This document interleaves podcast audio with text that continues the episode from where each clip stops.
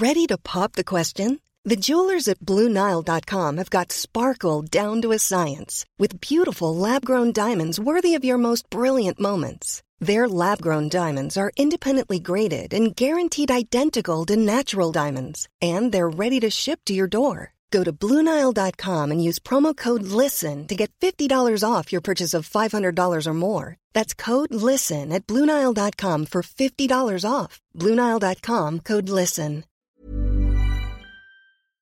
Matt était au trophée NFP. Hein J'avais la chance et le privilège d'être invité au trophée NFP. Ouais. et donc, meilleur, euh, meilleur entraîneur, c'est qui? Bruno Genesio. Tu t'es jamais posé la question comment ça se fait que le meilleur entraîneur euh, de Ligue 1, il est très rarement, euh, il coach très rarement les quatre plus gros clubs français. Le meilleur entraîneur français en- de, de, de Ligue 1. Ouais. Euh, si, je me suis souvent posé la question, j'ai pas souvent trouvé la réponse. Donc si tu as quelqu'un qui peut, qui peut nous aider sur ça. Écoute, tu vois, justement, je suis entré en contact avec Franck Tivillier, Ouais. qui bosse à la, à la DTN, euh, DTN adj- adjoint. euh, euh, et ce serait très intéressant de savoir comment il les forme et qu'est-ce qui leur manque aux entraîneurs français pour éventuellement entraîner soit les gros clubs français, soit les gros clubs à l'étranger. Ouais, ça surtout, parce que tu as aussi euh, des entraîneurs français en France, t'en as, pas dans les gros clubs, mais en plus, t'as pas beaucoup d'entra- d'entraîneurs français à l'étranger non plus. Donc il y a un sujet. Bah écoute, Qu'est-ce que tu en penses? Allons voir Franck. Allez, super. Alternative football. Alternative football. Alternative football. Beaucoup en parlent, On parlera de l'effectif, de la gestion de l'effectif. Crois-moi, ils jouent les deux contre les gars. mais peu le connaissent vraiment. Parce que tu sais que malheureusement, il n'y a pas que le foot dans la vie. Alternative football. Alternative football. Le podcast hors terrain de sous-foot, présenté par Édouard Cissé et Mathieu Lille-Palette. Salut à tous, bienvenue pour un nouvel épisode, puisqu'on a dit la dernière fois qu'on disait épisode et pas numéro, d'Alternative Football. Euh, comment va Monsieur Cissé? Il va très bien, C'est vrai? Mathieu. Il va très bien. Et puis surtout, là, il est dans son, dans son élément naturel, Monsieur Cissé, parce qu'on a la joie d'être accueilli à Clairefontaine. Absolument. Et la personne qui nous accueille, et on est ravis de ça, c'est Franck Tivillier, qui est directeur technique national adjoint à la Fédération française de football. Salut Franck. Bonjour à tous et puis euh, très heureux de vous accueillir à Clairefontaine. Merci Eh ben, Franck. On est, on est, euh, on est ravis. Euh, ça nous change un petit peu euh, de notre studio habituel. Alors le studio, est- Marc, euh, Marc Achlimier va le prendre si je dis ça, non, le studio est, est- est- est très bien, mais c'est vrai qu'être dans cet écran aujourd'hui, c'est particulièrement appréciable pour les, les fans de, de- de football que nous sommes, ce que, est-ce que nous restons, n'est-ce n'est-ce pas? Alternative football. Alors on va parler de beaucoup de choses aujourd'hui, mais qu'est-ce que c'est un DTN C'est quoi la mission du DTN déjà? D'accord. Bon, déjà, déjà peut-être euh, resituer rapidement, si vous le voulez bien, peut-être mon parcours pour Bien que sûr. ça permette de resituer un peu euh, les thèmes. Déjà, à la, à la base, moi, j'ai eu plutôt un parcours de, de footballeur puisque j'ai j'ai euh, arrêté les, les études très tôt. Alors, j'en suis pas forcément fier, mais j'avais un objectif, c'était de devenir joueur professionnel. Donc, il se trouve que j'avais deux, trois qualités. J'ai joué dans Saint-Étienne en jeune. Après, je suis parti au centre de formation de Lyon. De Lyon. J'ai fait les quelques sélections en jeune ici. Et puis après, bon, je suis pas passé joueur professionnel et j'ai joué pendant 12 ans en troisième division à l'époque et nationale. Et dans les clubs dans lesquels je suis passé, euh, j'étais toujours euh, coach, euh, je m'occupais d'équipe, j'étais impliqué dans le projet du club. Donc j'ai toujours été très, inspiré par la dynamique de club et ainsi de suite. Quand j'ai arrêté ma, ma carrière de joueur, j'ai arrêté ma carrière de joueur à, Brive-la-Gaillarde et j'avais négocié avec le club une reconversion professionnelle et je me suis trouvé adjoint du conseil technique départemental. Et c'est là où j'ai commencé à découvrir le métier de conseiller technique euh, et toutes les facettes du métier de conseiller technique. Et parmi ces facettes, il y en a une qui m'a tout de suite, euh, je me suis dit, bah, c'est ce que je veux faire de ma vie après le foot. C'était la formation des entraîneurs. Pourquoi? Parce que euh, de par mon, je sais pas, c'est mon ADN, mais j'aime l'humain, j'aime le contact, j'aime la relation, j'aime comprendre, j'aime partager. Et ce métier me permettait de faire tout ça et de rester dans mon univers qui était le football. Après ça, ben, ça fait, euh, et je vous parle de ça il y a 26 ans, euh, j'ai franchi différentes étapes dans le métier euh, au sein de la direction de la fédération et je me suis retrouvé à la DTN. D'abord vraiment dans un profilage formation des entraîneurs. Et puis, il se trouve qu'on on m'a confié quelques responsabilités. Et aujourd'hui, j'ai la, responsabilité de coordonner un grand département sur euh, la direction technique nationale qui est en charge de la recherche, de l'enseignement et du développement international. Alors on a voulu euh, associer l'ensemble, le directeur technique euh, Hubert Fournier a voulu associer les trois éléments parce qu'il y a une cohérence en fait. La recherche, on se pose des questions et on essaye d'y répondre. On traduit ça en, en contenu de formation, d'enseignement, et puis après, on peut aussi euh, l'expatrier, euh, puisque c'est aussi une discussion qu'on aura sûrement euh, sur l'international. Donc mon rôle, c'est la coordination de ce grand département, avec euh, une, trentaine de, une trentaine de collaborateurs directs et indirects sur le plan national, en, en une cinquantaine, plus euh, toutes les équipes à côté. Mais on, on va détailler, j'imagine. On va, on va détailler, puis on va commencer tout de suite à détailler. Du coup, concrètement, euh, quand vous arrivez le matin, qu'est-ce qui se passe? Qu'est-ce que vous faites? C'est quoi les premières euh, missions? J'imagine que ça change en fonction du matin, mais si on- si- s'il y avait une trame comme ça du, Alors, Il n'y a, du pas métier, il y a, pas Y a- mat- il y a pas un matin qui se ressemble, parce que si j'ai mes, matins à Clairefontaine, traditionnellement, un matin, à Clairefontaine, j'arrive très tôt, parce que je suis plutôt euh, quelqu'un qui se, qui se lève tôt, donc j'arrive très tôt, et le matin, euh, bah, en fonction de l'activité de la journée, je prépare mon activité de la journée, ou si l'activité est moins dense, bah, je travaille sur les dossiers euh, qui sont des dossiers en, en- en- en développement, parce que mon rôle à moi en tant que directeur adjoint, c'est je suis sur le travail de projection, euh, d'animation des équipes, euh, d'imaginer ce que sera demain le football. Et puis j'ai la coordination directe du BEPF. Donc c'est euh, aussi un gros dossier. le- voilà. Tu peux Et- expliquer ce que c'est le BEPF pour les... alors, le BEPF, c'est la formation des entraîneurs professionnels en France, la licence UEFA Pro. Mais j'ai aussi d'autres dossiers, puisque je représente, euh, je représente euh, la fédération dans le cadre de, de l'UEFA sur le panel Gira UEFA, où ça regroupe les techniciens européens pour discuter du football européen. Et je représente aussi l'UEFA à l'Union européenne dans des groupes de travail sur le coaching. Donc, euh, j'ai pas forcément des matins qui, sont, qui se ressemblent, puisque je- selon que je me trouve, l'activité va bouger, va changer. euh, euh, j'ai beaucoup d'interactions aussi avec différents univers, parce que je suis très très curieux. Et donc, euh, il m'arrive d'être dans le monde de l'entreprise, euh, il m'arrive aussi d'être euh, voilà, dans différents univers. Et, tu parlais de, recherche, notamment comme l'un des, des piliers aujourd'hui sur lesquels tu, travailles. Le monde de l'entreprise, ça participe à ce, travail de, de recherche. C'est-à-dire que le fait d'aller en entreprise, pour être un peu plus clair et un peu mieux formuler ma, ma phrase, tu, euh, tu vas en entreprise rechercher des méthodes euh, pour t'inspirer ensuite et les apporter dans la formation des entraîneurs dans le football, ou c'est simplement de la curiosité, voir comment les gens travaillent dans différents, dans d'autres milieux? Alors, j'ai arrêté l'école très tôt. Et euh, comme je dis, j'en suis pas fier parce qu'il a fallu que je rattrape tout le retard que je ne me suis pas infusé avant, donc ça n'a pas été simple. Mais, après, quand j'ai commencé à me, reconstruire et à construire ma vision, ma pensée, j'ai été inspiré par, par un chercheur qui m'a beaucoup, beaucoup, beaucoup inspiré dans ses travaux, décédé maintenant, qui s'appelait Henri, Henri Laborie, et qui définissait la notion d'expertise. Et je pense qu'on va en parler de la notion d'expertise, c'est vraiment important de comprendre. Il définissait la notion d'expertise, il disait que l'expert est un monotechnicien polyconceptualiste. C'est-à-dire qu'il travaille dans un domaine, mais il se nourrit de l'ensemble du domaine, des différents domaines. Le monde de l'entreprise, par exemple, prenons pour le football, le monde de l'entreprise peut être euh, extrêmement nourrissant. Euh, le monde de la recherche, c'est- un, monde particulier, la recherche. Quand on n'est pas chercheur, de comprendre les mécaniques qu'il faut mettre en œuvre pour installer des protocoles de recherche et comment ça s'articule, c'est quand même un, métier particulier. Il faut, faut avoir conscience de ça. Mais aussi euh, la- l'aspect social, parce que je suis aussi, comme je vous dis, j'aime l'humain, donc je m'intéresse à toutes les dimensions sociales, et puis divers, plein de choses. Donc tout ça, c'est pour mettre ça au service de ta, propre activité, être, euh, avoir du fond, quoi. Être capable de pouvoir euh, parler avec tout le monde, mais aussi du football, parce qu'il y a aussi l'activité centrale qui est l'activité foot, et je voyage beaucoup en Europe, dans le monde et en Europe, pour voir ce qui se passe un peu euh, dans différents endroits. Alternative football.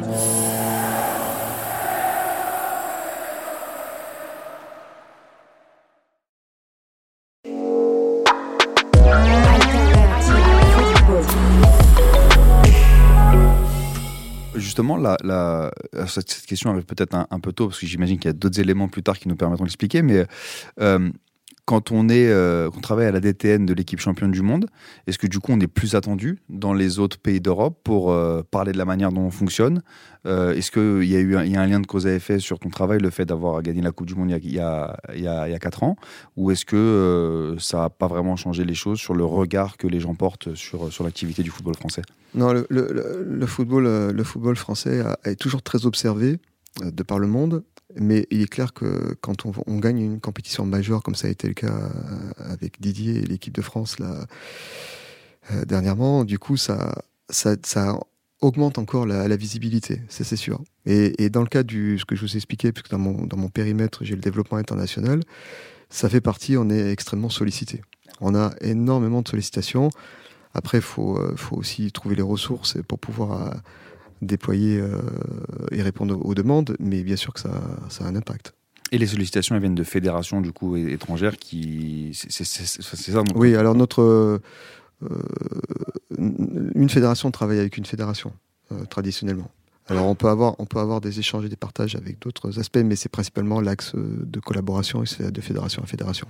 Et euh, est-ce que tu aujourd'hui tu, peux mettre le doigt sur ce qu'ils qui, ce qui veulent savoir, ce qu'ils viennent chercher chez nous euh, euh... bah, ce, qui, ce qui nous définit de la part de. Souvent, quand on est observé, c'est euh, la qualité des joueurs que nous avons.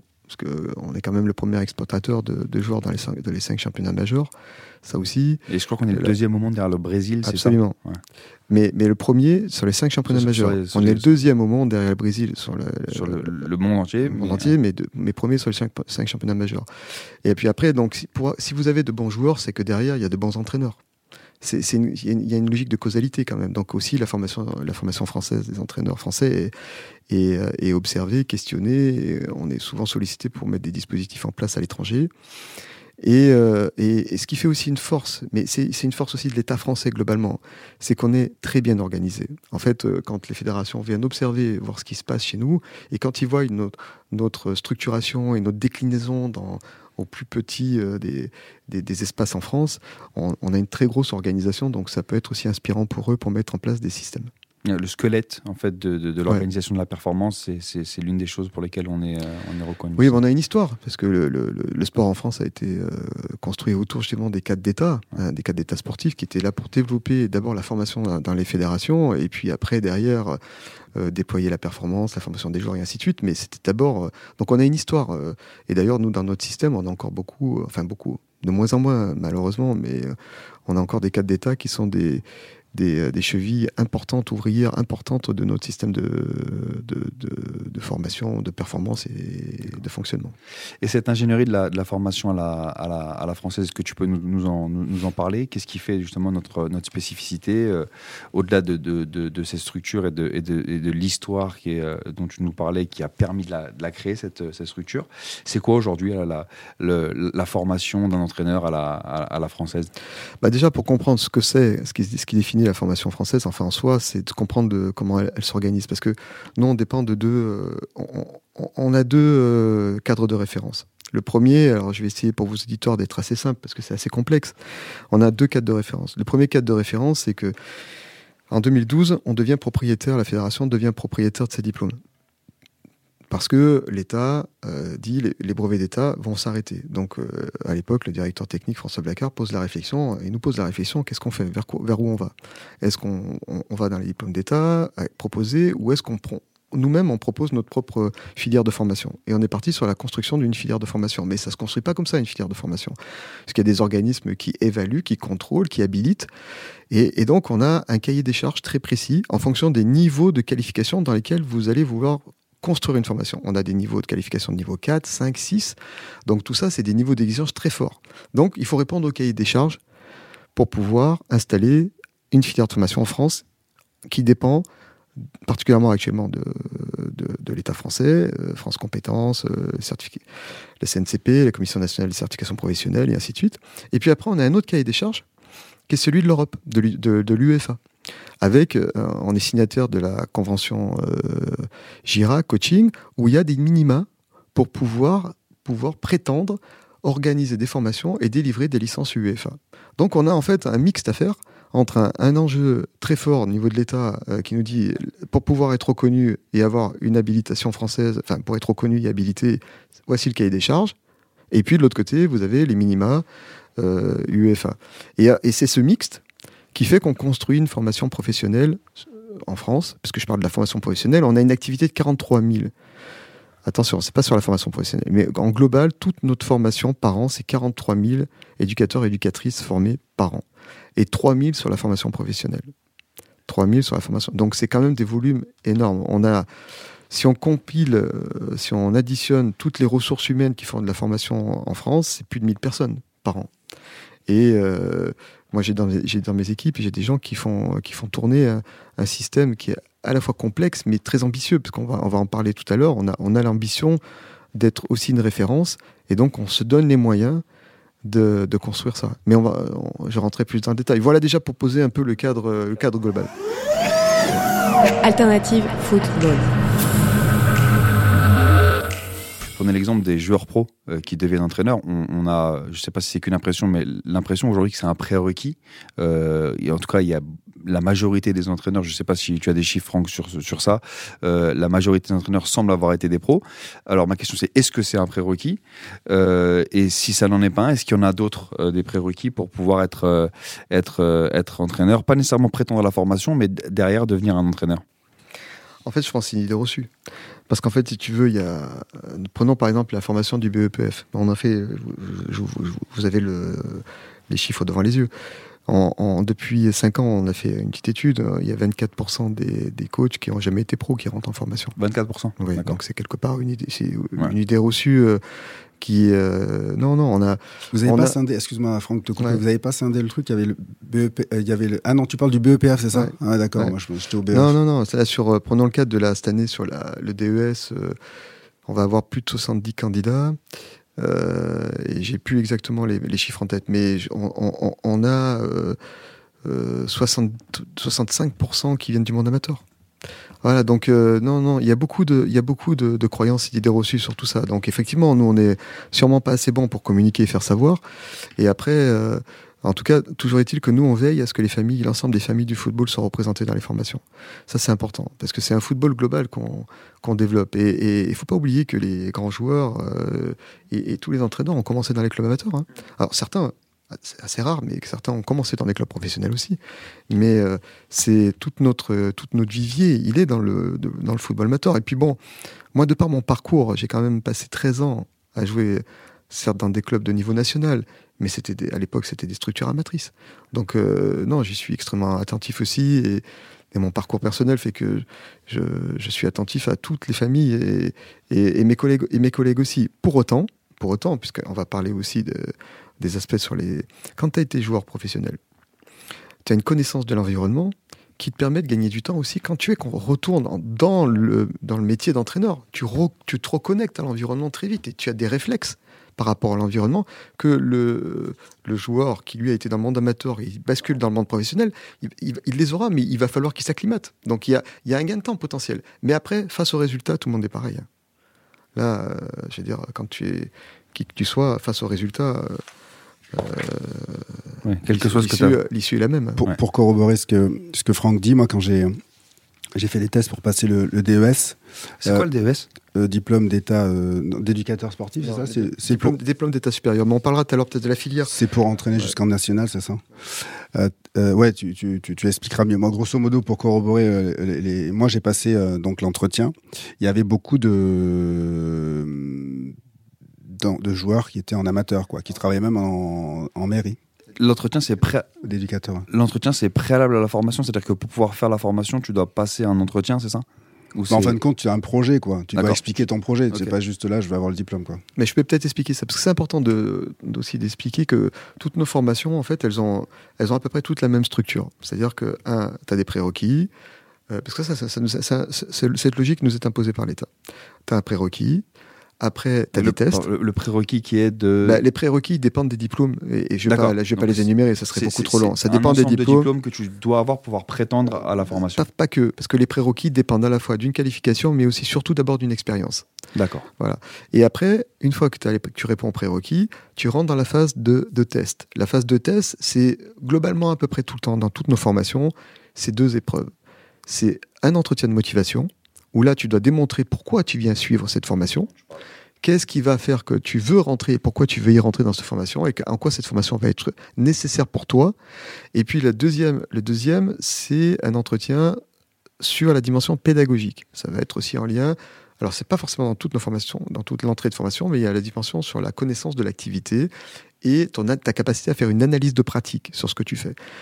Par contre, il faut pas oublier quelque chose, c'est que nous, dans le cadre de la formation professionnelle, ce qu'on nous demande, on a deux enjeux. On a un enjeu très fort, c'est structurer notre football et de mettre dans nos clubs des éducateurs et éducatrices qualifiés qui vont monter en compétence le système. Mais aussi, on, est observé par l'État qui nous dit attention, vous faites de la formation professionnelle, ok, on vous valide, on vous habilite, mais les gens qui viennent se former chez vous, c'est parce qu'ils viennent, ils doivent aller travailler. Ils ont un emploi. La finalité de la formation professionnelle, c'est l'employabilité. Si vous, si vous faites des formations professionnelles et qu'il n'y a pas d'employabilité, il n'y a pas lieu de faire de la formation professionnelle. Donc on a, aussi une logique euh, de veiller à l'employabilité. Et puis après, une fois que la personne est rentrée en formation, il y a ce qu'on appelle un positionnement.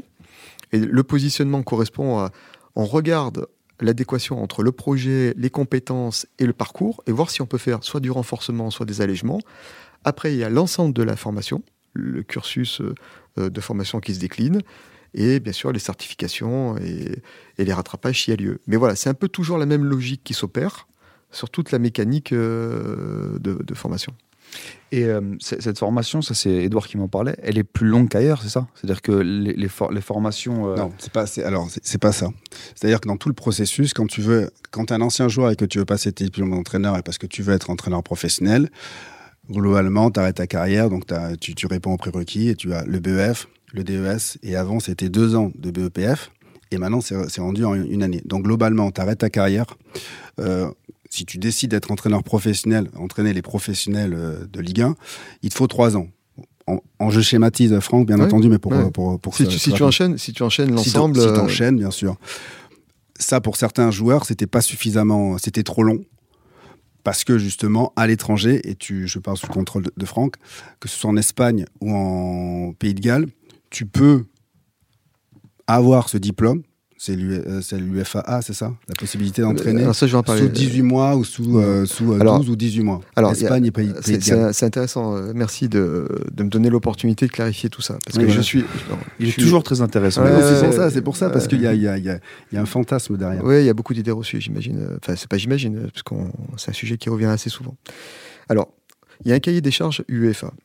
Le cahier des charges UEFA, il est assez clair. À partir du moment où on délivre la formation euh, sur la scène européenne, il faut passer UEFA B, UEFA A, UEFA Pro. De toute façon, c'est trois ans. Tu es d'accord avec moi Hmm. que Ah. UF UEFA B, UEFA A, UEFA Pro, ça c'est la filière Un an par, euh, UEFA Là, voilà, c'est un an. euh, voilà.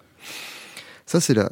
Après, il peut y avoir, dernièrement, euh, effectivement, c'est un sujet qu'on a beaucoup évoqué euh, en panel Gira et on a fait exploser un petit peu une, dérive qui pouvait y avoir en Espagne, où là, maintenant, c'est terminé, puisqu'il y a le- le- la logique de la formation en Espagne est basée sur, a été basée, puisque maintenant c'est terminé, je tiens à le dire, Depuis quand euh, Récemment, bah, depuis deux ans à peu près, Ah depuis ouais, un an et demi, deux ans. C'est le collègue qui, qui a repris le, qui a repris le, le dossier, euh, a tout reclarifié. Mais c'était pas facile parce qu'en fait l'État l'État espagnol a donné beaucoup de, de euh, a, a- a donné une, une forme de délégation aux régions pour organiser la formation.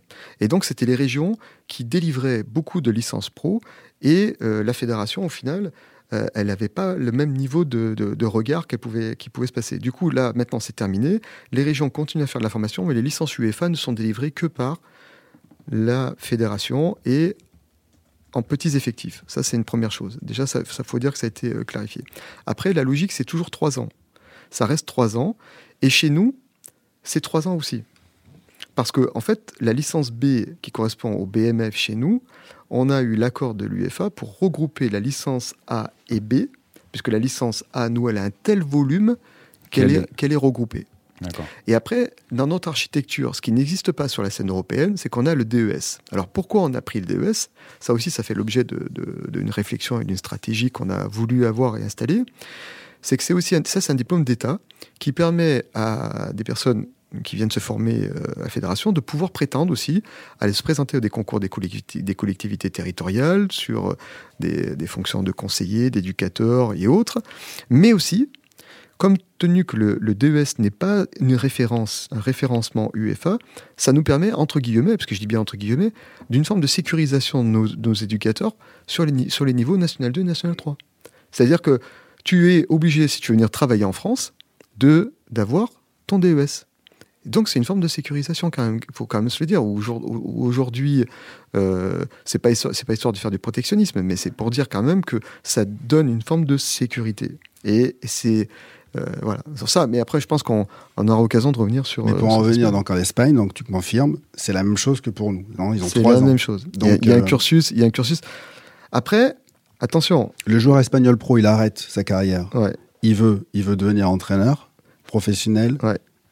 il a, il est Il tenu, il, a- ans. il, a- il enchaîne, il est obligé d'enchaîner euh. B, A, Pro. Voilà, donc c'est est c'est vraiment, vraiment, tu vois, moi j'avais entendu qu'il y avait Non, des, non, non, joueurs, non. des Alors, anciens joueurs qui allaient en je veux pas- Espagne. Je veux pas dire que je veux pas dire qu'il n'y a pas eu il y avait pas eu à l'époque des dérives. Maintenant, euh, dans le cadre du panel Gira UEFA, nous on y est très vigilants. Mon collègue qui qui euh, parce que alors en fait dans nos missions à nous, moi par exemple, j'évalue des, des, des pays et, et j'habilite des pays par rapport à leur capacité à pouvoir délivrer euh, la licence, les licences, euh, les licences UEFA.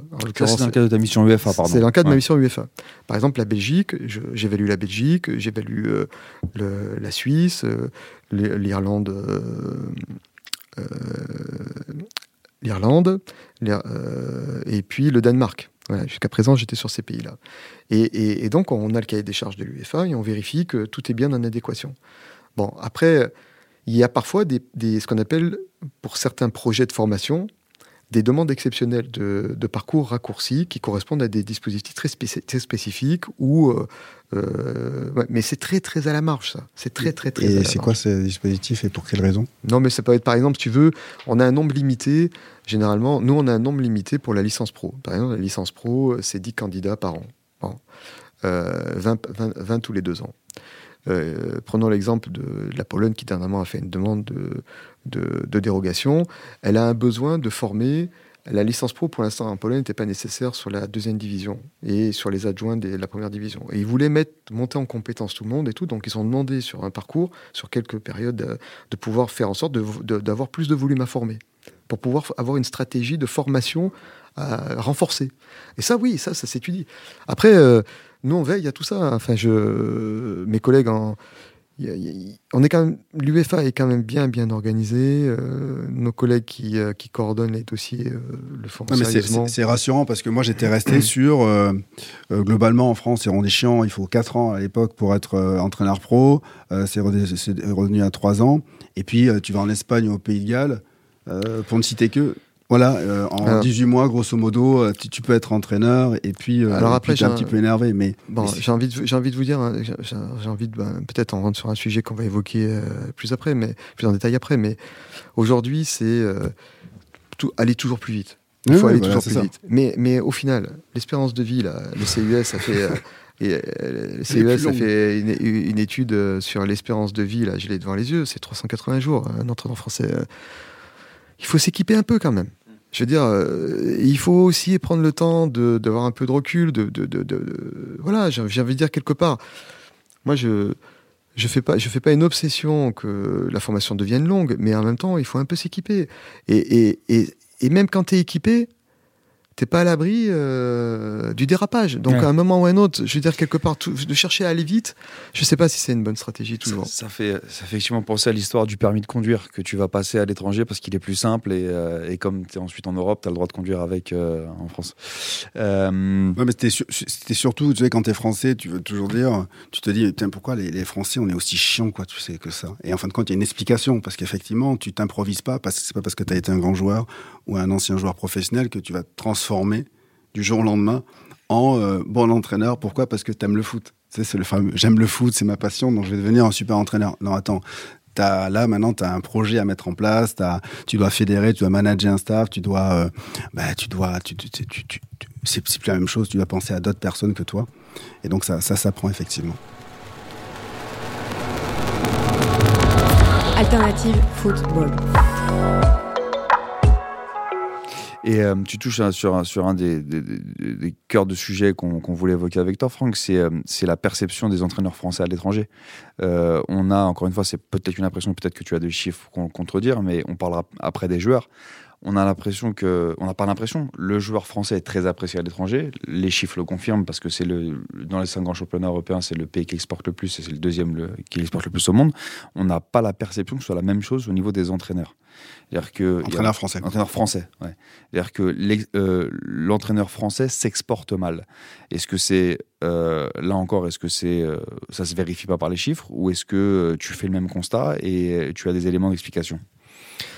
Alors, s'exporte mal l'entraîneur français. Peut-être sur les grands championnats majeurs, c'est plus compliqué, effectivement. Mais, mais ça tient, ça tient pendant les, les Allemands. Les Allemands euh, qui sont en poste euh, et qui jouent les championnats européens, en fait, tu t'exportes quand tu es visible sur la scène européenne, en fait, globalement. C'est- assez vite euh, résumé. euh. Mais on leur fait confiance ça- très tôt. Tu vois, il y a Nagelsmann, il a 35-36 balais. Bon, il a fait, effectivement, il a 3-4 saisons auparavant, il s'est fait remarquer. Mais j'ai l'impression qu'en France, il va falloir que les entraîneurs français fassent beaucoup, beaucoup plus. Non, je suis pas sûr. Regarde, euh, regarde Julien Stéphan, regarde Oui, Francaise, regarde. euh, Non, je veux mais- dire, on a des, on a des Ils jeunes- fonctionnent bien, mais est-ce que, est-ce que pour, pour autant, à l'étranger, on va de suite penser à eux? Alors après, je pense que c'est un autre problème. Moi, pour avoir étudié, avoir discuté de ça avec Raymond euh, et, et puis avec Hubert, parce que c'est une préoccupation quand même. Pour... Alors, il y a deux choses. Je voudrais revenir déjà par, par rapport à la scène internationale. On a quand même un réseau d'entraîneurs à l'étranger qui est quand même assez important. Peut-être pas sur les, grands clubs et autres, mais quand même, on est assez présent en Afrique. Euh, on a, on, a euh, dans pas mal de continents, on, a beaucoup d'en- d'entraîneurs qui travaillent. Et d'ailleurs, c'est d'ailleurs, euh, et Raymond nous avait interpellé sur ça, il nous a dit comment ces entraîneurs peuvent-ils faire pour pouvoir faire leur formation professionnelle continue, puisqu'ils ont une obligation de formation professionnelle continue, et on a développé depuis deux ans et demi une formation à distance qui fonctionne très très bien, où chaque année, on a une quinzaine de coachs qui euh, suivent la formation et qui travaillent dans le, sur, la, sur la scène euh, internationale. Ça, c'est la première chose. Donc, se dire qu'on est euh, nulle part, c'est faux. C'est faux. Par contre, se dire qu'on n'est pas assez présent sur des grosses structures, ben, je pense qu'on a, on a eu quand même de, de, de bons représentants et il faut s'en réjouir, euh, mais peut-être pas assez. Mais je pense que ça tient à, une autre logique. Par exemple, prenons le cas de, du Portugal. Le Portugal, euh, ils ont un système d'exp- d'expatriation qui est quand même euh, assez bien organisé, avec une, une connexion avec l'État français, avec l'État portugais, avec les syndicats, avec les agents. Il y, a, vraiment une synergie de toutes les forces en présence pour favoriser le déplacement de ces, euh, de ces entraîneurs euh, à l'étranger. Et avec derrière une, euh, une, une recherche de quand je m'en vais, je place un collègue à moi. Donc il y a, il y a- je pense qu'il y a vraiment une stratégie à, à développer, un peu, comme les Allemands, quand les Allemands négocient, l'État l'État allemand va négocier des marchés en, en, Chine, prenons pendant l'exemple, parce que c'est un collègue allemand qui m'avait expliqué ça. Il se déplace avec la fédération et il négocie euh, l'installation de Volkswagen dans une région et en même temps il négocie l'installation de coach dans la même région. Donc c'est, je pense qu'il y a une stratégie, il y a des stratégies à développer. Aujourd'hui, on ne les a pas développées. Et alors après, on me dit toujours, oui, mais c'est aussi un problème de langue. De moins en moins. C'est De moins en moins. exactement ce que j'allais dire. De moins en moins. C'est notamment Bruno Genesio qui l'évoquait en 2021, Oui, je crois. Qui, euh, Mais de moins en moins, parce que pour, pour, pour, euh, pour plusieurs raisons. C'est que aujourd'hui, parce que je sais que c'est une question que vous allez me poser, parce qu'on me la pose assez souvent, pourquoi vous faites pas des formations avec euh, des langues et tout? Par exemple, faire de la formation, nous on y est, on sensibilise, on booste, on, on demande aux coachs d'aller se former, mais c'est une formation qui doit être individuelle. Pourquoi? Parce que bah, déjà, déjà, on fait de la formation pour, pour être coach. Après, on accueille des, un, collectif, exemple, pendant le cas du BEPF. Dans le BEPF, j'ai 10 candidats par année, et sur les 10, j'en ai 4 qui parlent couramment, j'en ai 3 qui parlent pas du tout, et j'en ai euh, les autres qui sont intermédiaires. Comment on fait pour faire un cours? T'es obligé de faire trois cours. bah, Tu fais trois Ouais, cours. ouais. Comment?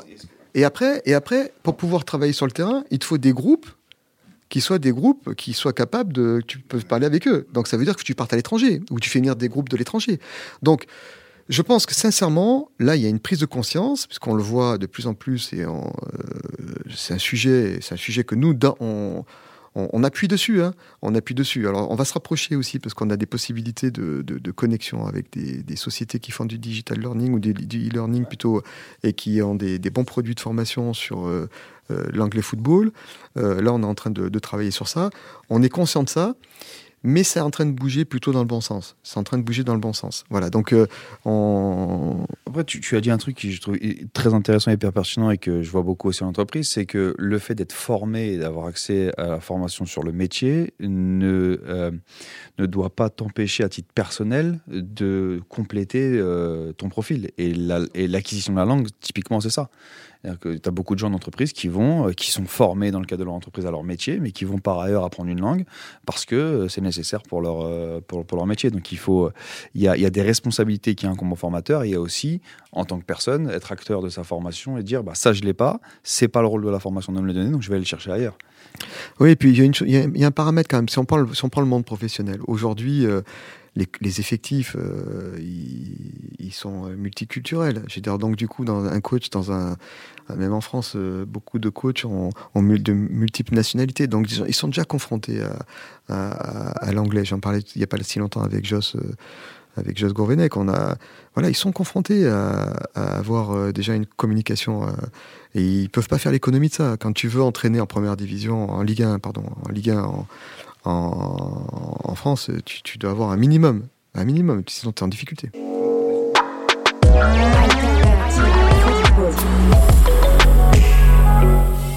Franck, pour résumer, euh, tu, sous-entends que la problématique du, des entraîneurs français, pourquoi il n'y a pas d'entraîneurs français à l'étranger, ce serait un manque de lobbying de notre part. Je le sous-entends pas. Je, pense que je pense qu'on a un manque. C'est le lobbying. Je sais pas si c'est le bon je mot. euh, question. je te pose la question.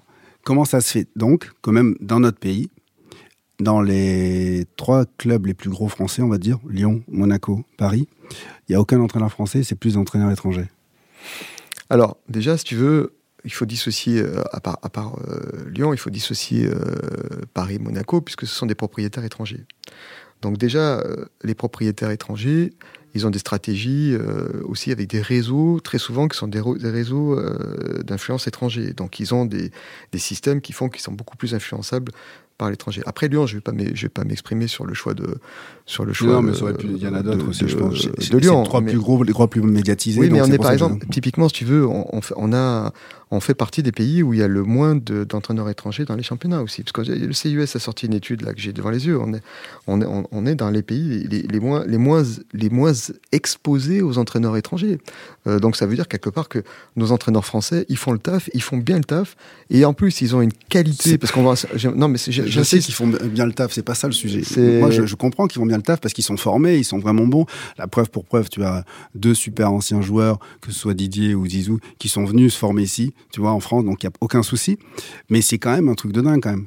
Euh, que quand tu es au Paris Saint-Germain, tu dises euh, Mauricio Pochettino, que j'apprécie énormément, il va euh, de suite, c'est un nom qui, qui, vient. Et puis même dans la shortlist, je suis pas sûr qu'il y ait un entraîneur français. non, mais c'est encore, c'est encore d'autres. Je pense que c'est d'autres logiques parce que quand tu prends des, des, des exemples comme Paris Saint-Germain, ils sont sur un niveau de d'objectifs où ils se situent sur aussi des catégories d'entraîneurs qui sont dans ces niveaux d'objectifs. C'est-à-dire, tu as une. Donc pour l'instant, il n'y a pas d'entraîneur français qui est dans cette, si, il y a des entraîneurs français. Je pense qu'il y, en a, mais dans cette niche-là, puisque en, euh, dans cette, dans cette niche-là, pour l'instant, ils ne sont, pas, ils sont pas choisis. Pour moi, il y en a. Mais ils ne sont pas, ils sont pas choisis. Je sais, voilà. Mais Je, quoi? Je pense aussi que tu as un marché des gros clubs. Quand tu prends les, les plus gros clubs, et ça me fait plaisir que tu n'aies pas cité Marseille dans les grands clubs français, je te, je te félicite pour ça, monsieur Il y a le quatrième, il y a Marseille euh, aussi, tu vois ce que je veux dire? Non, mais parce que j'ai les, tu vois les quatre plus gros clubs français. Quand tu prends euh, les, le, Big Six en Angleterre, par exemple, euh, je suis pas sûr que tu es un seul coach anglais. Non. Je pense que c'est vraiment l'Italie qui se démarque en, ayant, euh. en, ayant, des, des, Italiens. Le Real, c'est un, Est-ce que tu n'as pas deux marchés en fait? Est-ce que, du, auquel cas la question est plus vaste Est-ce que tu n'as pas le marché des, des 1% Je pose la question à Franck. Moi, moi je, je, constate seulement moi. Et bah, est-ce que, est-ce que c'est, les clubs euh, qui sont le, 1%, c'est-à-dire les très gros clubs avec effectivement en général des propriétaires qui soient des fonds d'investissement, soit des fonds souverains, euh, qui ont des logiques, qui ont des approches différentes, la considération sur la nationalité de l'entraîneur, elle n'existe pas. C'est simplement prendre les, les 10 mecs disponibles qui sont euh, les, plus, euh, les plus en vue. Et tu as ensuite un second marché qui est le socle du football, qui sont les, euh, dans chaque championnat les 15 à, à, 17 clubs restants, qui eux se concentrent sur le marché local d'entraîneurs. Euh, et, je, pense à l'Angleterre comme ça, ça m'est venu comme ça, mais typiquement la première ligue, c'est un peu ça. C'est-à-dire que tu as, le top 6 qui va chercher euh, des entraîneurs étrangers, quels qu'ils soient, et derrière, tu vas retrouver un petit peu les mêmes entraîneurs toujours qui vont passer d'Everton à, à Aston Villa, à Southampton. Est-ce que c'est est-ce qu'elle est aussi là l'explication? C'est que en vrai, tu as deux marchés des entraîneurs comme tu as deux marchés des joueurs. Oui, bah ça, peut, ça, effectivement, ça peut être une, un niveau, un niveau de, d'explication, mais je pense qu'il y a aussi, il y a des, aujourd'hui, il y a beaucoup de logique d'influence et, euh, et euh, bon, il y a des entraîneurs de toute façon qui sont sur des, euh, sur des niveaux de performance et d'entraînement, de, compétition depuis des années, sur les Ligues des Champions régulièrement, qui, une historique, qui, les, qui les ont gagnés ou qui, qui, gagnent régulièrement, qu'une récurrence de performance parce qu'ils ont, ils ont été dans les grands clubs, ils tournent, ils tournent dans les grands clubs. Voilà, c'est comme ça. Et puis après, il y a de jeunes entraîneurs qui arrivent, enfin qui sont moins connus, à qui on donne, on va donner leur chance. Il faut la, ils peuvent la saisir. Je pense que c'est une discussion que j'avais eue avec euh, Tourelle. Tourelle a, s'est construit aussi comme ça. Mais je pense qu'il y a aussi derrière euh, les réseaux d'agents, il y a aussi des réseaux d'investisseurs qui euh, sécurisent aussi leur, euh, leur investissement avec, euh, avec une perception de l'entraîneur qu'ils choisissent. Parce que maintenant, je ne sais pas si vous êtes au courant, mais quand même, mais beaucoup d'entraîneurs sont, sont, choisis à partir des datas. Et, enfin, de plus en plus, on y va, on y va. On je, y suis un peu au courant. T'es un, peu, au courant de tout ça. Je veux dire, il y, a des, il y a des recrutements qui se font à partir de la de l'analyse des datas sur le style de jeu, sur la performance, sur la capacité à faire jouer des jeunes, sur voilà. Donc du coup, là, on rentre dans une autre étape du recrutement de, de joueurs, parce qu'on était la semaine dernière. On, on, on finissait la formation du BEPF et on parlait, on, était en train de travailler sur se vendre se vendre et comment on va se vendre et comment on va travailler pour justement présenter son projet. Et là, on a travaillé sur, ils, ont, ils, ont, ils avaient un travail sur justement la démonstration sur le projet, sur et ainsi de suite. Mais, mais là aujourd'hui, pour certains recrutements, tu passes par l'analyse préalable du data. Après, tu passes par l'analyse préalable par l'analyse préalable des tests psychologiques, parce qu'il y a des coachs qui font aussi dans des clubs, des clubs européens assez structurés, voire français, ils passent aussi par l'analyse des tests psychologiques, par ta capacité à travailler en équipe, ta capacité, voilà.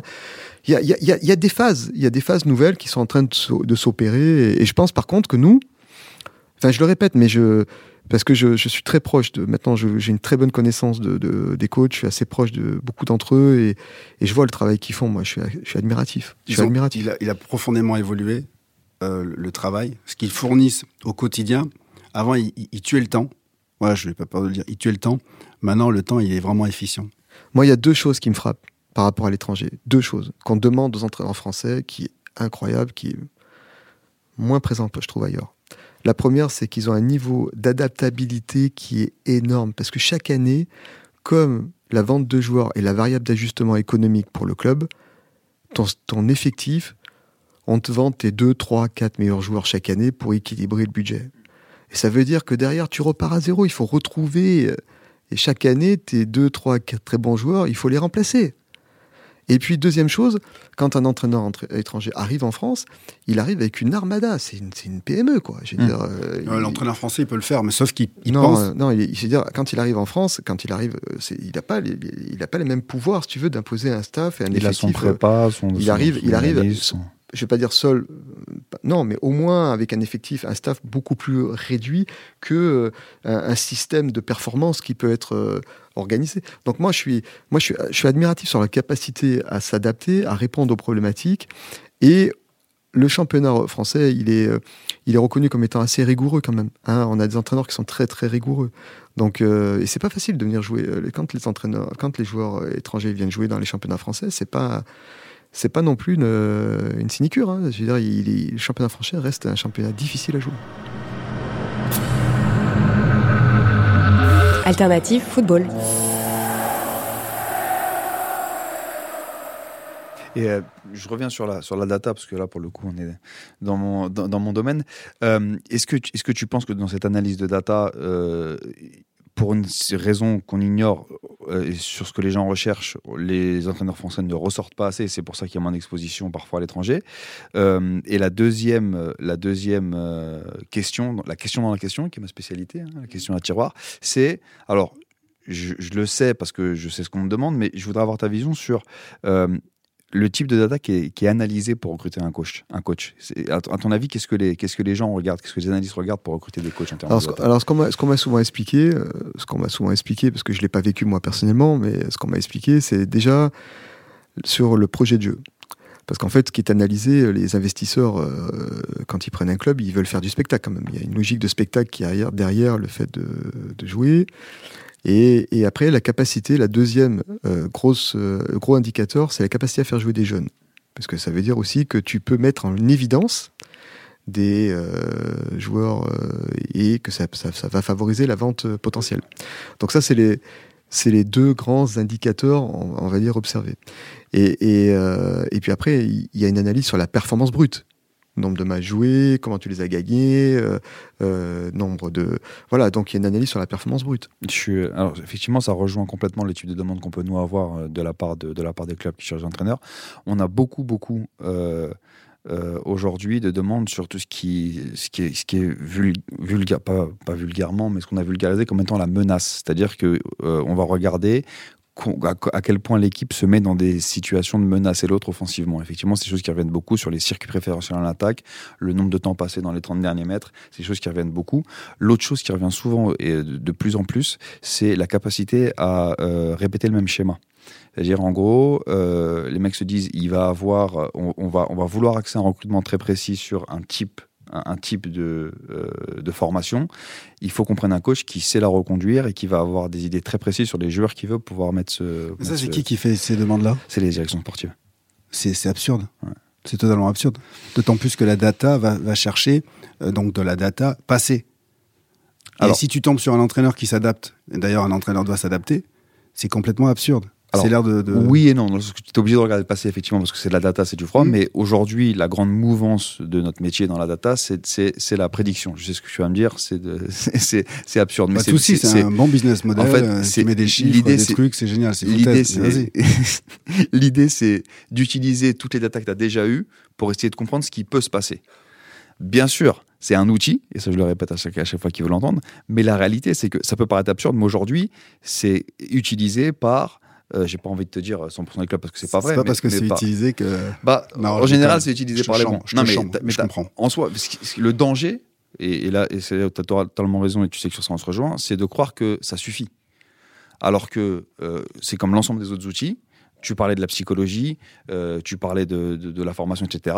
C'est une des euh, dizaines de briques, cette analyse préalable de la data, qui va te permettre de trouver, je pense, euh, le, bon coach. Après, sur, sur, je, trouve ce qui est surtout nouveau, c'est que ce soit utilisé pour recruter des coachs. Nous, pendant des années, on a eu des deals avec des agents et des clubs sur le recrutement des joueurs. Mais rentrer l'analyse data dans le recrutement des coachs, c'est un phénomène qui est relativement, relativement récent. Il est, euh, moi, la data, je, trouve que bon, d'ailleurs dans le cadre du centre de recherche là qu'on est en train d'installer et de développer, on va avoir euh, tout un secteur et, on souhaite travailler avec vous. Tu es au courant de, du projet qu'on a, voilà, voilà. Donc on a, on a tout un secteur qu'on qu qu souhaite justement développer autour de la machine learning et des, aspects prédictifs. Cependant, comme je dis toujours, la data, c'est un très bon outil. C'est ce que tu en fais qui est, qui est un problème, qui peut devenir un problème, parce que la data, c'est autant anxiogène que ça peut t'aider à régler des problèmes et à prendre des décisions. Mais par contre, c'est très anxiogène la data, parce que c'est des données brutes. Quand on met, par exemple, on m'a expliqué quelque chose qui m'a interpellé. Dans le championnat anglais, c'était mon collègue Chris Carlin qui me disait ça, qui m'expliquait ça.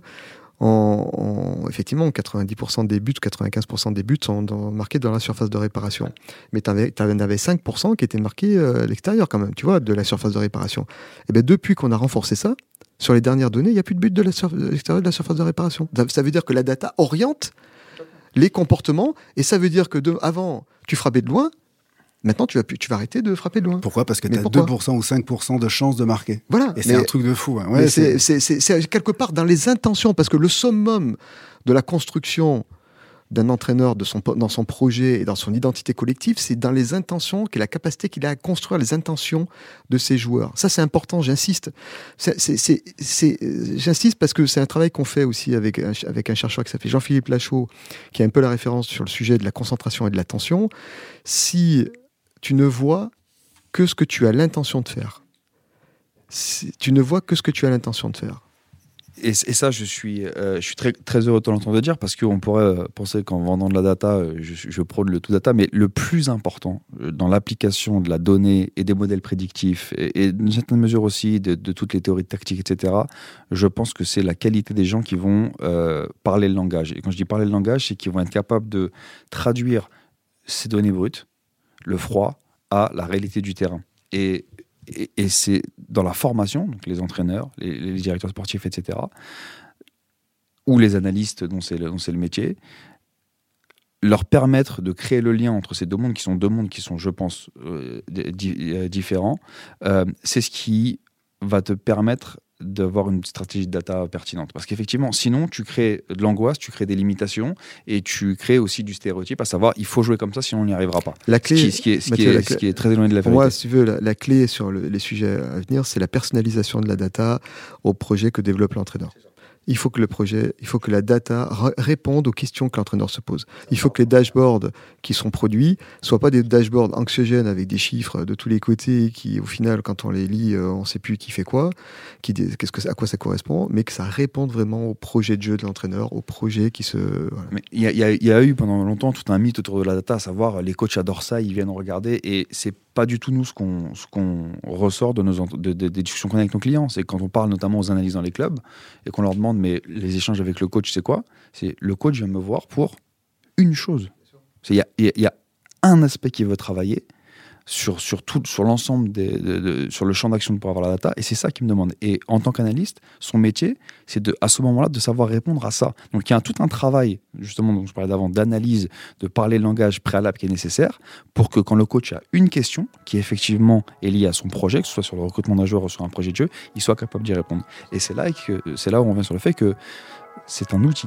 et il faut avoir les bonnes personnes pour manier les outils.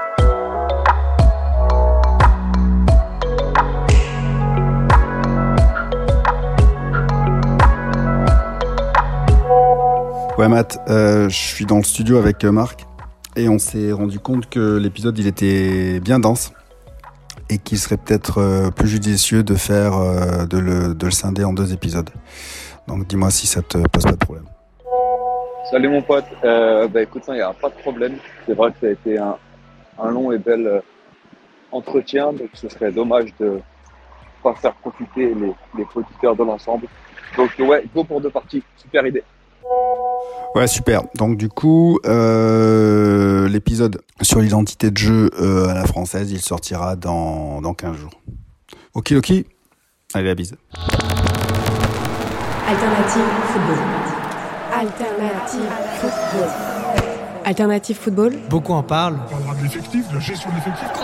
Ils jouent les deux contre les gars. Mais peu le connaissent vraiment. Parce que tu sais que malheureusement, il n'y a pas que le foot dans la vie. Alternative football.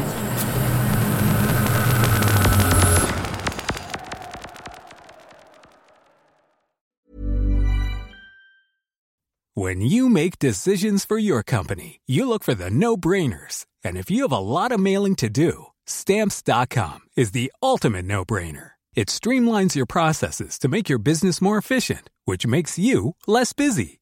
Mail checks, invoices, legal documents, and everything you need to keep your business running with Stamps.com. Seamlessly connect with every major marketplace and shopping cart. Schedule package pickups and see your cheapest and fastest shipping options from different carriers. With rates up to 89% off USPS and UPS rates. And with the Stamps.com mobile app, you can take care of mailing and shipping wherever you are. Make the same no-brainer decision as over 1 million other businesses with stamps.com. Sign up with code program for a 4-week trial plus free postage and a free digital scale. No long-term commitments or contracts. That's stamps.com. Code program.